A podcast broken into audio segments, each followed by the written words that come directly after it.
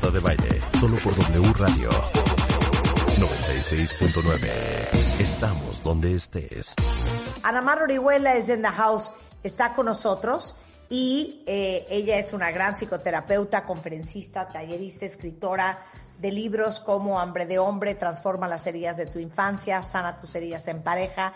Y hoy vamos a hablar, agárrense, de las heridas del narcisismo, cuentavientes. Yo hoy voy a, hoy de una vez les anticipo, adorados cuentavientes, hola Marta, Rebeca, que hoy vamos a lanzar unos, unos pedradones para todos, ¿no? A ver, pero vamos a hacer examen sorpresa, ¿no? Examen sorpresa, así es. Examen sorpresa, Rulo, échalo de ahí. Examen. Sorpresa. Examen. Sorpresa. Examen. Sorpresa. Examen. Sorpresa. Examen sorpresa con Marta de Baile. Hoy van a saber todos si son narcisistas o no son narcisistas. Empecemos con la primera pregunta.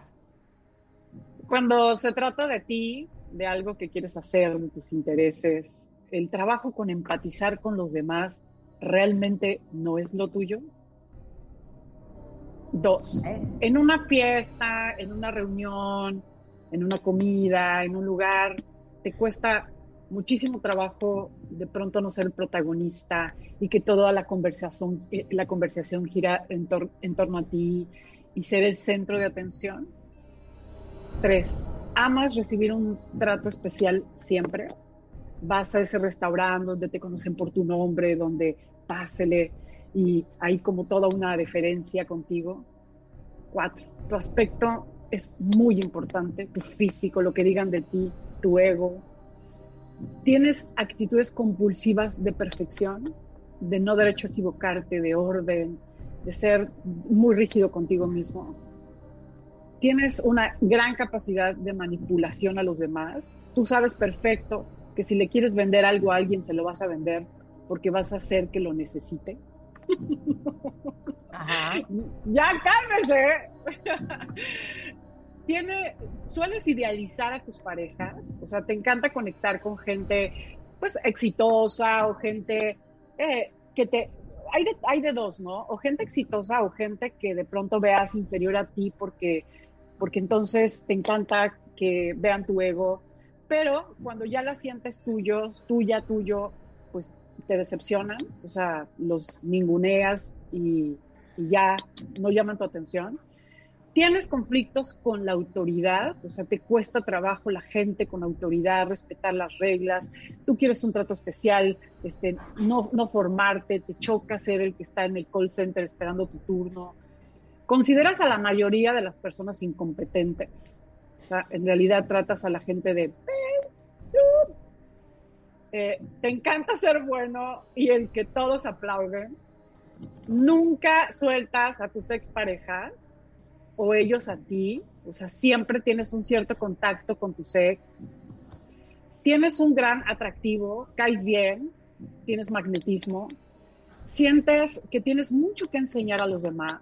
Siempre esa es tu posición. Yo tener la razón, yo ser mejor. ¿Crees firmemente que eres especial y diferente a otros? Si lo quieres, lo tienes sin duda, porque si lo quieres, todo se alinea para que eso sea tuyo. ¡Ándale, mi chiquito! Se me van agarrando. Y ¿saben qué? Las primeras que se me van formando, Rebeca y Marta, quiero ver esas evaluaciones, a ver, las dos. Fíjate que yo muy tranqui, ¿eh? muy relax, muy muy, muy, muy Yo súper leve, ¿eh? Decir que la, la, la 13, perdón, la 14, perfectamente claro que sí. La, la, 10, no, no, no, no, no, no, espérame. te encanta ser bueno y el que la aplaude, no. No, no, no. La, Nunca sueltas a tus exes. La 14 y la 15 sí. Y ok la 12 sin duda. La 12, tienes un gran atractivo y caes bien. Sí, sin dudísima. Y creo que Marta igual. Pero creo que, ah. eh, y te lo digo fríamente y sinceramente, creo que ninguna de las dos, ni Marta ni yo, y mucho menos Marta, que es toda una celebridad, ¿Sabes? Está bien equilibrado en esto, güey, porque yo iba haciendo el de Marta también. Ah, muy bien, ok. Perdón, no nos quieras hundir, Ana Mar, no somos narcisistas. Exacto, exacto, cero. Yo, ¿saben qué? Les voy a decir una cosa. Este es el mal, es el mal de nuestro tiempo y yo aquí estoy viendo. Todos somos narcisistas, no inventen. Ay, pero es nada más tantitito. Sí, claro. Y yo creo que, que, una buena dosis de narcisismo también es parte de una seguridad y parte también de un crecimiento. Parte también de, claro, por supuesto. A ver, les voy a decir una cosa. Eh, es distinto el trastorno narcisista, ¿no? Que eso ya es una cuestión psiquiátrica que tiene que ver con sociopatía. De eso no vamos a hablar hoy. Vamos a hablar de personas normales neuróticas, como todos nosotros, que tenemos una fuerte dosis de narcisismo que tiene que ver con nuestras heridas, con nuestros dolores infantiles y que son eh, realidades de un ego curable. O sea, un un narcisista patológico no se cura, ¿ok? O sea, ojo, no, no piensen que entonces estamos hablando ya de un trastorno. No, estamos hablando de una, un rasgo de tu personalidad con una tendencia al narcisismo por toda una serie de heridas que hoy vamos a explicar muy bien. Entonces, quiero decirles que esta cultura eh, nutre narcisistas. Porque nutre posiciones egocéntricas, desvinculadas, de grandiosidad, donde el materialismo, el físico, eh, sea un elemento de valor, ¿no? Entonces, en realidad, la desconexión, la, la desvinculación, la vergüenza y el dolor el sufrimiento que no has resuelto de tu pasado puede generar un gran ego narcisista y es muy importante que te des cuenta, que lo observes, eh, que lo valides, porque además esto tiene solución cuando esto es un, es, una, es un rasgo de tu personalidad, cuando es una parte de ti, ¿no? Vamos a ver, hombres... Trump, es el Trump, Donald Trump es un claro... Ah, bueno. Ah, bueno, pero ya, pero esto yo creo que sí es claramente un, trastorno, ¿eh? Porque es totalmente un psicópata, ¿no? Pero, pero estamos hablando de narcisistas, personas que tienen solución, que, y vamos a ver más adelante al final, qué es lo que tiene que trabajar un narcisista, ¿no? O sea, ¿cómo son los hombres? Porque además está muy catalogado de que los hombres, está, eh, el narcisismo está, se da mucho más en hombres. Y no es cierto. O sea, lo que pasa es que las, las narcisistas mujeres somos más encubiertas, ¿no? O sea, digo, hay como una cierta, un permiso narcisista, y ahorita voy a describir cómo es la mujer narcisista, en el caso de los hombres está muy identificado porque lo vemos muchísimo en películas del típico narcisista, que es el seductor, que eh, es el hombre perfecto, que te da todo el amor, busca eh, satisfacer todo lo que necesitas y entonces pronto te aísla y, ya te empieza a maltratar y empieza a jugar con, con, este love bombing, donde te doy pero te quito el cielo, el infierno y te destroza la vida. O sea, eso es un narcisista muy psicópata, ¿no? Pero, pero no todos son así cuando estamos hablando de heridas de la infancia y cuando estamos hablando de rasgos de la personalidad. Eh, sí hay un cierto nivel de desconexión cuando están desde esa parte, ¿no? Pero vamos a ver, hombres narcisistas. Para empezar, tienen, los hombres narcisistas tienen una gran tendencia a ser infieles. ¿Por qué? Porque se afirman a través de la seducción. O sea, si yo voy a un lugar y siento que le gusto a alguien, siento que puedo atraer miradas o que puedo ser afirmado a través de una persona, entonces me, me soy seductor por naturaleza. Entonces me siento cómodo si estoy en una reunión y alguien me mira y hay intercambio de miradas. Son expertos en, en hacerte explotar. Por ejemplo, son expertos seductores y, coquetos, pero cuando se trata de, oye, ¿viste cómo? Oye, ¿qué onda? Si quieres te la presento, ¿eh? Oye, ¿qué onda? ¿Por qué miras así a fulanita de tal? Ay, qué loca, qué insegura, este, ¿cómo te atreves a decir eso, no? O sea, se describe a sí mismo como alguien súper bueno, muy generoso, súper exitoso, les encanta el poder, tienen hambre de poder, de reconocimiento. Em, como decíamos, el físico, todos los aspectos del ego son muy importantes. No le gusta, no le gusta que nadie brille más que él, ¿no? O sea, por eso el hombre narcisista sí suele conectar con personas rotas, con mujeres, este, ave enjaulada, que va a empezar a darles eh, a leer dónde está la fisura emocional de esa mujer y va a empezar a cubrir esa necesidad, ¿no? Por ejemplo, generalmente son mujeres que no tuvieron este, figura paterna, que tienen una baja autoestima, que tienen problemas económicos, eh, o sea, mujeres con, un, con una eh, necesidad emocional, económica. Entonces, estos hombres con este poder, con este ego, con, físicamente, entonces la seducen y empiezan justo a darle eso que tanto necesita. Entonces le voy a pagar la colegiatura a tus hijos y te voy a llevar a vivir conmigo y no te preocupes, yo te apoyo si soy abogado, si soy lo que sea, ahí estoy. Tú eh, como un ave vulnerable y rota, ¿no? Claro, también vamos a hablar después de la víctima, ¿no? Que tampoco es tan víctima. Eh, pues empiezas a sentir que él te da algo que jamás has tenido. O sea, tú imagínate lo que significa ser aceptada, amada, eres su trofeo, lo mejor que le ha pasado y de pronto eh, que esto se vaya de tu vida, ¿no? Porque esa es la estrategia del narcisista. O sea, primero te doy, te llevo al cielo, te hago sentir especial, importante y de pronto eres, no vales nada, eh, todo lo echas a perder, eh, lo que dices está mal, lo que eres está mal eh, y todo es una forma de descalificación, ¿no? Entonces, eso es el hombre, el hombre narcisista, o sea, como de pronto su necesidad y su ego y, ese sentimiento de inferioridad en el fondo, porque tú no, tú no dirías que ese ego tiene un sentimiento de inferioridad. Es un hombre que se ve seguro, que se planta, tiene éxito profesional, este, viste bien, ¿no? O sea, tiene un supercoche, o sea, tú puedes ver ¿Cuál, ¿Cuál inseguridad? Al contrario, ese hombre emana seguridad, ¿no? Pero en realidad en el fondo de ese niño herido, ¿no? Hay un gran sentimiento de inadecuación, una falta de dignidad, de la cual vamos a hablar un poquito más adelante cuando hablemos de las heridas, ¿no? Pero este es más o menos el perfil. Muy adictos a la adrenalina, muy sexuales, ¿no?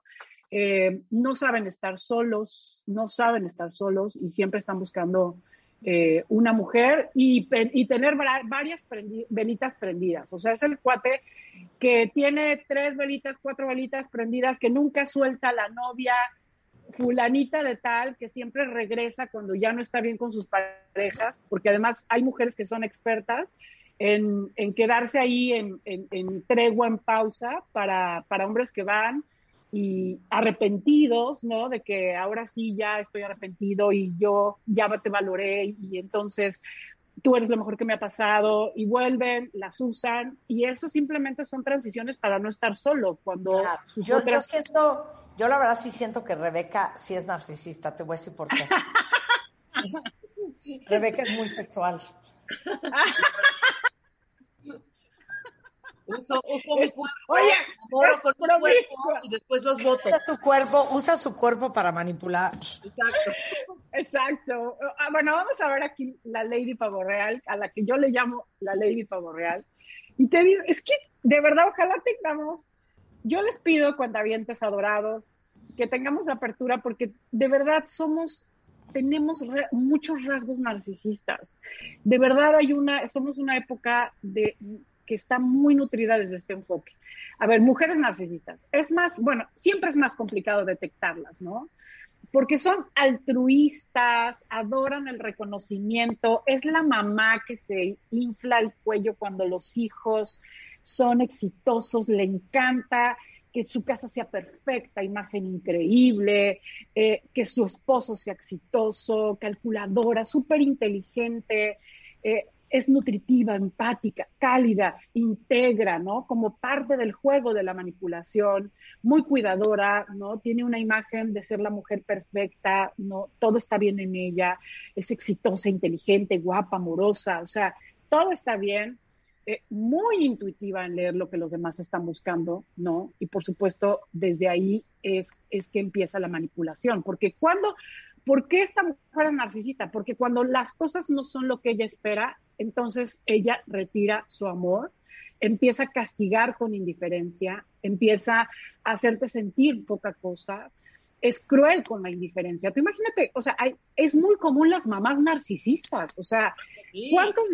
Totalmente, las mamás narcisistas que eh, utilizan a sus hijos para ser ellas, utilizan emocionalmente a sus hijos para sentirse bien.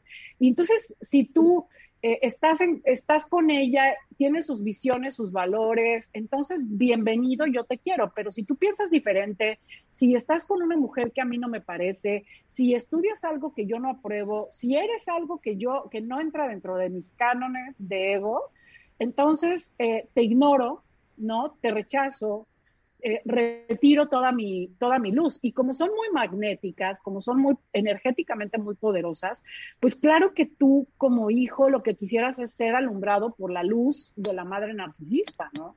Entonces, claro que son muy carismáticas, le cuesta, o sea, cuesta mucho trabajo no estar dentro del círculo que ellas aceptan, sobre todo cuando de niño siempre fuiste manipulado por esa mamá seductora. Entonces, bueno, o sea, muy, muy mandona, muy líder, muy competitiva. También en el trabajo las jefas narcisistas podrían ser eso, ¿no? Siempre buscando que tú seas lo que ella espera desde un lugar, o sea, ahora eso no está mal, el problema es que es desde un lugar muy egocéntrico y sin capacidad de reconocer y ver al otro y, y bueno, o sea, permitirle ser el mismo, ¿no?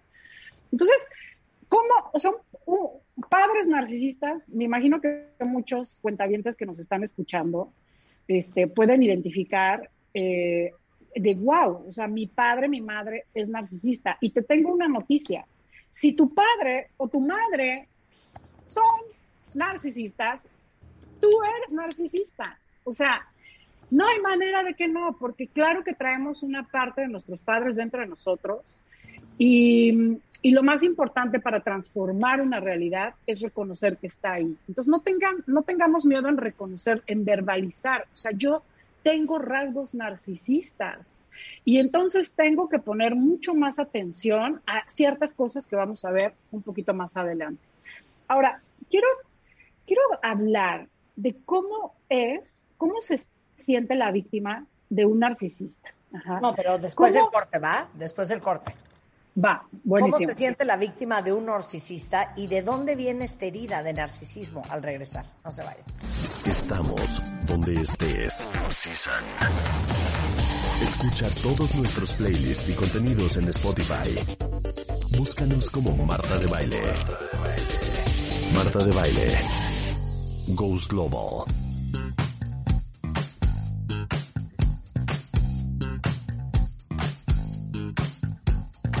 Y después las heridas. Estamos de regreso en W Radio y estamos hablando con Ana Mar Orihuela. Ya nos hizo un examen a todos para ver si somos narcisistas o no. Si quieren saber si son y se lo perdieron, entren a martadebaile.com porque ahí está. Y estamos hablando del perfil de una persona narcisista, de las mujeres, o sea, los hombres y las ladies pavorreales. Y vamos a hablar de cuáles son los síntomas de ser violentado emocionalmente por alguien narcisista. Sí, esta parte es muy importante y quiero pedirles cuentavientes que observen, porque de pronto nos acostumbramos a vivir así, o sea, te acostumbras a, sentirte así y no te das cuenta que eso es un estado de, eh, eh, son síntomas de estar violentado y de estar en una relación que está generando un, que está consumiendo tu humor propio y tu autoestima, ¿no? Entonces, síntomas, te sientes, siempre sientes que estás anulada en lo que necesitas, en lo que piensas, eh, en tu derecho a ser visto, vista, inseguro, justificas por qué estás con él, siempre sientes que de alguna manera, o con ella, ¿no? Porque hay una parte de ti que cree que, que en el fondo lo merece.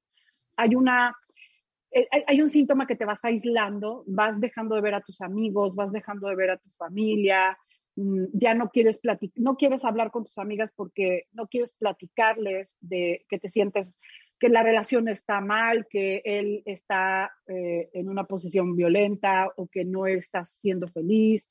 Eh, pides perdón todo el tiempo, sientes que te equivocas, que todo haces mal, que no puedes comentar, que no puedes hacer, que no puedes tomar decisiones porque, porque mm, te descalifica, te critica. Hay una forma como de... Culpa. Todo, es todo es tu culpa.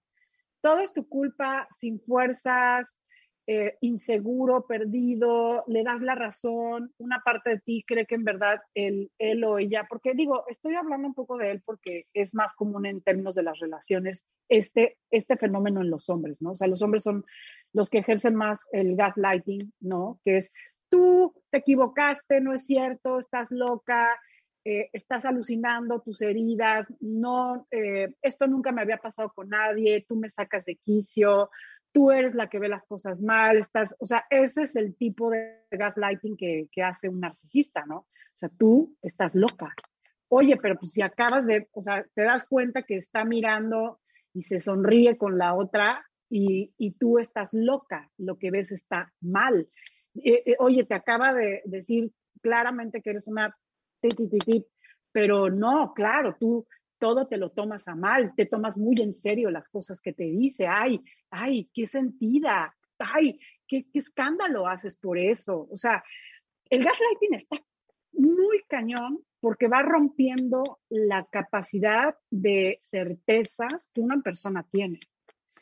Y, que todo el tiempo nieguen que lo que sientes, que lo que dices y que lo que haces es una locura, va verdaderamente enloqueciendo a la persona, sobre todo si es una persona que no tiene eh, eh, autoestima, que suele eh, sentirse poco digna y poco vinculada y arraigada en sí misma. Entonces, imagínate tú lo destroza a la persona, ¿no? Entonces, vamos a ver, vamos a hablar de las heridas, ¿no? Porque, porque por supuesto que en el narcisista hay dolor y también en las víctimas del narcisista, del narcisista. Casi, yo creo, estoy segura que muchas mujeres están hoy de Anamar, el papá de mis hijos Anamar, mi ex Anamar, tengo en la mente 25 sujetos con este fenómeno, ¿no? Es como decíamos, es más común en hombres, pero también las mujeres somos narcisistas, ¿no? Vamos a ver, hay dos heridas que están en el, en el fondo de esta persona, porque la primera es una herida de rechazo. La herida de rechazo tiene que ver con una incapacidad de vinculación. Por eso no empatizan, no conectan, por eso no se, no, sienten eh, intimidad, o sea, todo es mental, todo es calculador, porque no hay una conexión. ¿Qué es, el, qué es la vinculación? Porque parece que damos de pronto por hecho qué es la vinculación, pero o sea, tú te vinculas con alguien cuando, cuando estás sintonizado energéticamente, mirando a los ojos, conectado eh, en, un, en una capacidad de sentir, ¿no? Es un diálogo energético de amor, de afecto, es un diálogo de intimidad. Eh, esto, esto, puede, esto puede ser momentos, instantes, e incluso el diálogo puede ser una forma de silencio. O sea, tú puedes estar en un vínculo muy profundo con alguien en silencio. Entonces es un, es un te veo, es un contacto, es una apertura, un estado de vulnerabilidad, sea, los padres que no tienen esa capacidad de vinculación, eh, no desarrollan en sus hijos, por supuesto, eh, esa capacidad, ¿no? Porque, o sea, para empezar, nosotros tenemos que tener un, un espacio interior para conectarnos con nosotros mismos. O sea, este es un mundo, y de ahí nace este narcisismo, porque este es un mundo que no da espacio para conectarte contigo mismo, con, tu, con tus emociones, con tu dolor, con tus vacíos, con tus silencios, con tu gozo, con, lo que está en la vida. Entonces, como nosotros siempre andamos queriendo ser exitosos y ya traemos prisa y lo que viene y lo que viene y lo que viene y controlando y produciendo y a futuro, no, no tenemos un vínculo y una conexión con lo que está pasando en nuestro interior. Y cuando hay un espacio para conectar con eso, nos asusta, nos, eh, nos entristece, nos, genera, nos aburre, nos generamos vacío. Entonces, e, el tema es ese, hay una herida de rechazo que no te permite quedarte, quedarte en lo que hay. Eh, no solamente a veces en, en, el dolor y la tristeza, sino a veces también en el gozo. O sea, el narcisista no, no siente sus triunfos y sus fuerzas como propio. O sea, no registra tampoco, no siente orgullo. Hay una parte del narcisista que, se quedó como totalmente desconectada y puede ser una persona muy, muy exitosa, pero realmente no se siente, por ejemplo, el sentimiento de este, este eh, síndrome del impostor, por supuesto que también puede ser un, parte de una, una, característica narcisista, porque o sea, parece mentira, pero en muchas cosas pueden ser muy buenos, pero como están desvinculados, no puedes tener esa, esa, ese gusto, ese autorreconocimiento de decir, wow. Entonces, ¿Qué pasa? Pues muy probablemente tuvieron papás desvinculados, o sea, que no sabían conectar a nivel afectivo.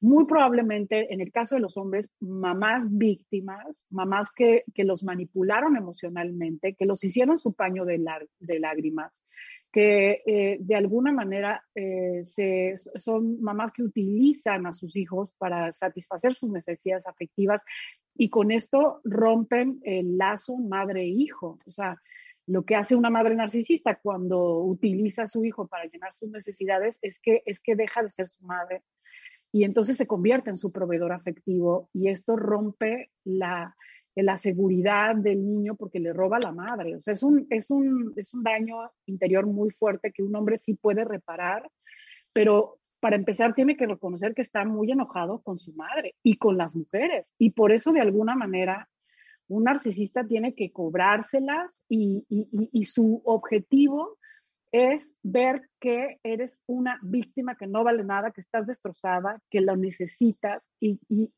casi siempre hay un final del narcisista que es y te dejo en el peor momento, ¿no? Y te, y, te lastimo o, hago cosas que sé que te van a lastimar porque es un día importante para ti, porque algo, ¿no? O sea, hay algo que es importante y en ese momento te voy a aniquilar, ¿no? Porque sí hay un enojo muy profundo con la madre narcisista que a lo mejor a, los ojos del narcisista, del narcisista piensa que él adora y ama profundamente a su madre, pero eso tiene que ver con, muy probablemente, con un matrimonio energético, de una madre que, que lo utilizó para llenar sus propias necesidades narcisistas. Entonces, finalmente se va pasando la estafeta, se va pasando la estafeta de, de un padre narcisista a un hijo narcisista. Entonces, bueno, o sea, lo primero que tenemos que darnos cuenta es que hay esa desvinculación, o sea, esa falta de conexión, que hay muy probablemente un enojo en el caso de los hombres con el padre y en el caso de las mujeres un enojo y una ausencia de reconocimiento del padre. ¿Por qué? Porque esta posición de yo soy perfecta, súper correcta, buena, increíble, es de alguna manera una enorme necesidad, un hambre de aprobación masculina. Entonces, ese vacío de aprobación tiene que ser también llenado a partir de una conciencia de sí misma, de una conexión. Hay algo muy, muy importante eh, que tiene que hacer eh, del trabajo en las heridas, ¿no? Del narcisista, es que tiene que, tiene que, que, de alguna manera conectarse con la visión de la realidad, porque como los narcisistas viven en su propio mundo, en sus propias expectativas, en lo que creen de la vida, o sea, un narcisista distorsiona la realidad. El mundo es eh, conforme a sus expectativas y su visión. Las personas tienen que ser, o sea, todas las personas tienen una expectativa todas las situaciones tienen una, expectativa y hay una cierta distorsión de la realidad a través de eso. Entonces, una de las cosas más importantes que tiene que hacer un narcisista es conectarse con la realidad. ¿Cómo? Observando, cómo observando la diferencia entre lo que espera y lo que es, eh, dándose cuenta y conectando con el aquí y en el ahora. Es un ejercicio no constante de conexión con lo que está pasando, con el aterrizaje en sus pies, con la, con la interacción con los momentos, cada momento, y, dejar de estar tanto en el futuro, ¿no?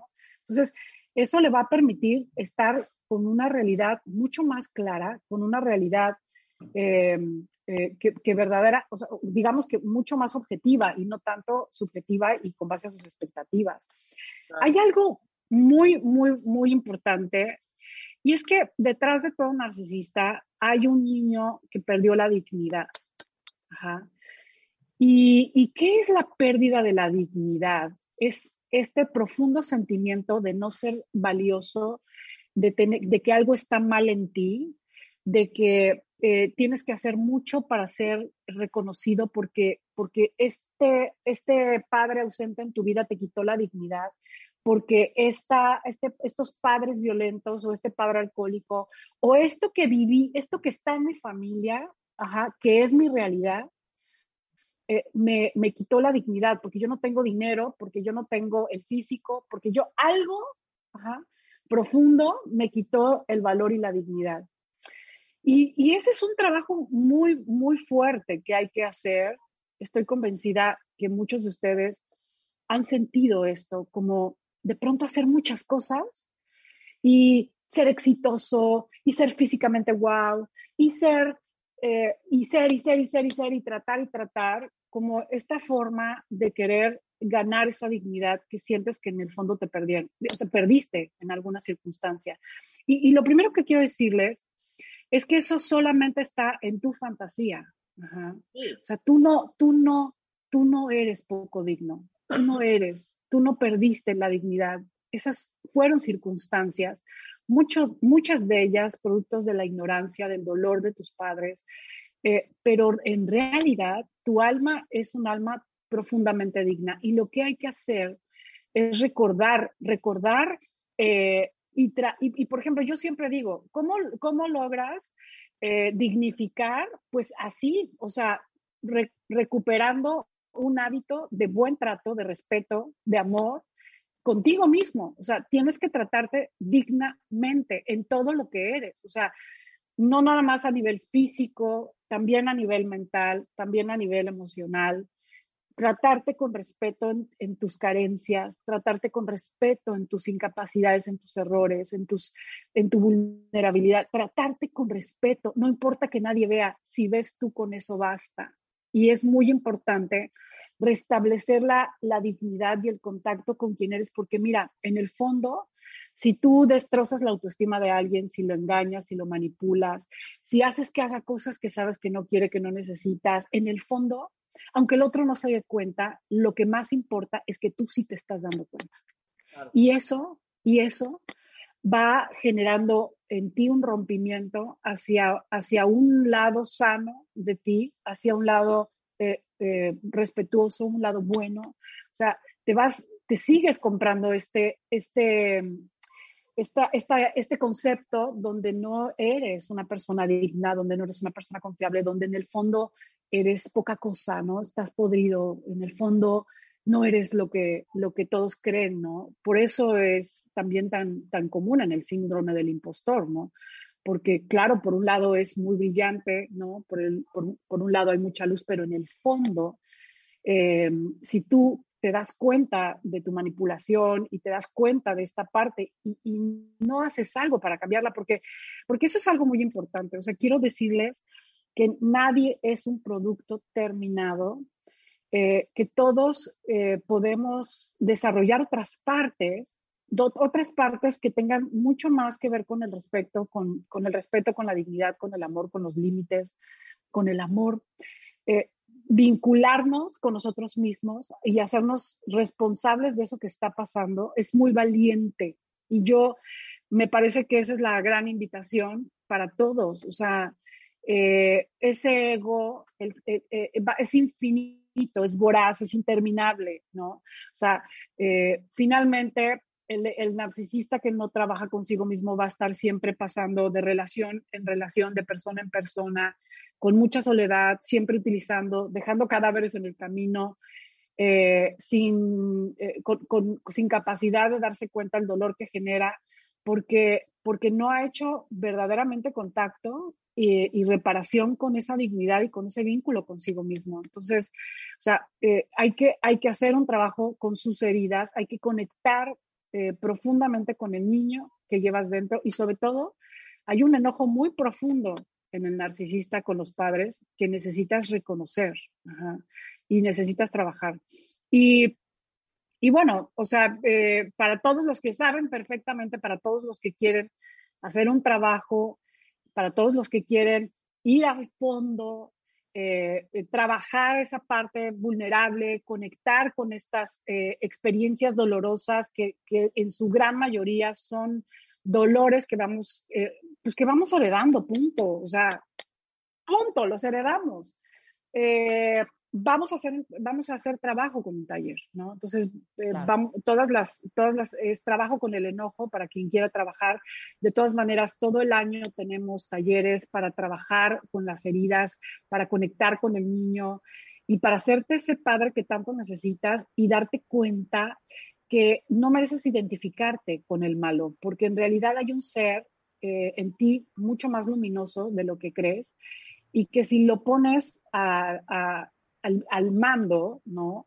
te vas a dar cuenta que hay una belleza en ti eh, y hay una bondad y una generosidad que vale la pena expresar, bueno, explorar, conocer y por supuesto expresar en tu vida. Entonces, bueno, todos, todos los eh, datos del taller del enojo, del taller de la herida de abandono, de todas las actividades están en mis redes sociales. Búscame como Anamar Orihuela en mi página como Anamar Orihuela. Y pues gracias Marta, Rebeca, por permitirme dar este mensaje y trabajemos con ese narcisista. Sensacional. Totalmente de acuerdo contigo, mi queridísima Anamar. Como siempre, un placer tenerte en el programa. Eh, no sé si ustedes sepan de una iniciativa que comenzó en Culiacán, Sinaloa, para ayudar a quienes han estado frente a esta pandemia desde el día uno, que son todos los doctores, enfermeras, eh, todos los que están en, en, los hospitales y centros de salud y arriesgando su vida para los, ayudar a los demás. La iniciativa se llama Juntos por los Héroes y fue creada por Salud Digna para apoyar a los trabajadores de la salud con pruebas diagnósticas de COVID-19 totalmente gratis, darles seguridad ante la amenaza del contagio. Ahora sí que felicidades a Salud Digna. Todo empezó con donaciones voluntarias de 30 pesos y después Salud Digna le dio la opción a sus pacientes de donar cada vez que se hicieran estudios y al final se tuvo apoyo de empresas, organizaciones como The Home Depot México, como City Express Hotels, hasta la Asociación de Agricultores del Río Culiacán y la Fundación Bucar se sumaron dando varias pruebas gratuitas. Ahora sí que todos pusieron su granito de arena y con todo este apoyo se pudieron brindar más de 15 mil pruebas diagnósticas a los profesionales de la salud de todo el país que han estado trabajando para cuidarnos y protegernos desde que todo esto empezó. Así es que felicidades de verdad a Salud Digna porque lo que lograron y no olviden que hay que seguirse cuidando, hay que seguir usando el cubrebocas, desinfectarte las manos y ahora sí que como dicen en Salud Digna, unidos hacemos más.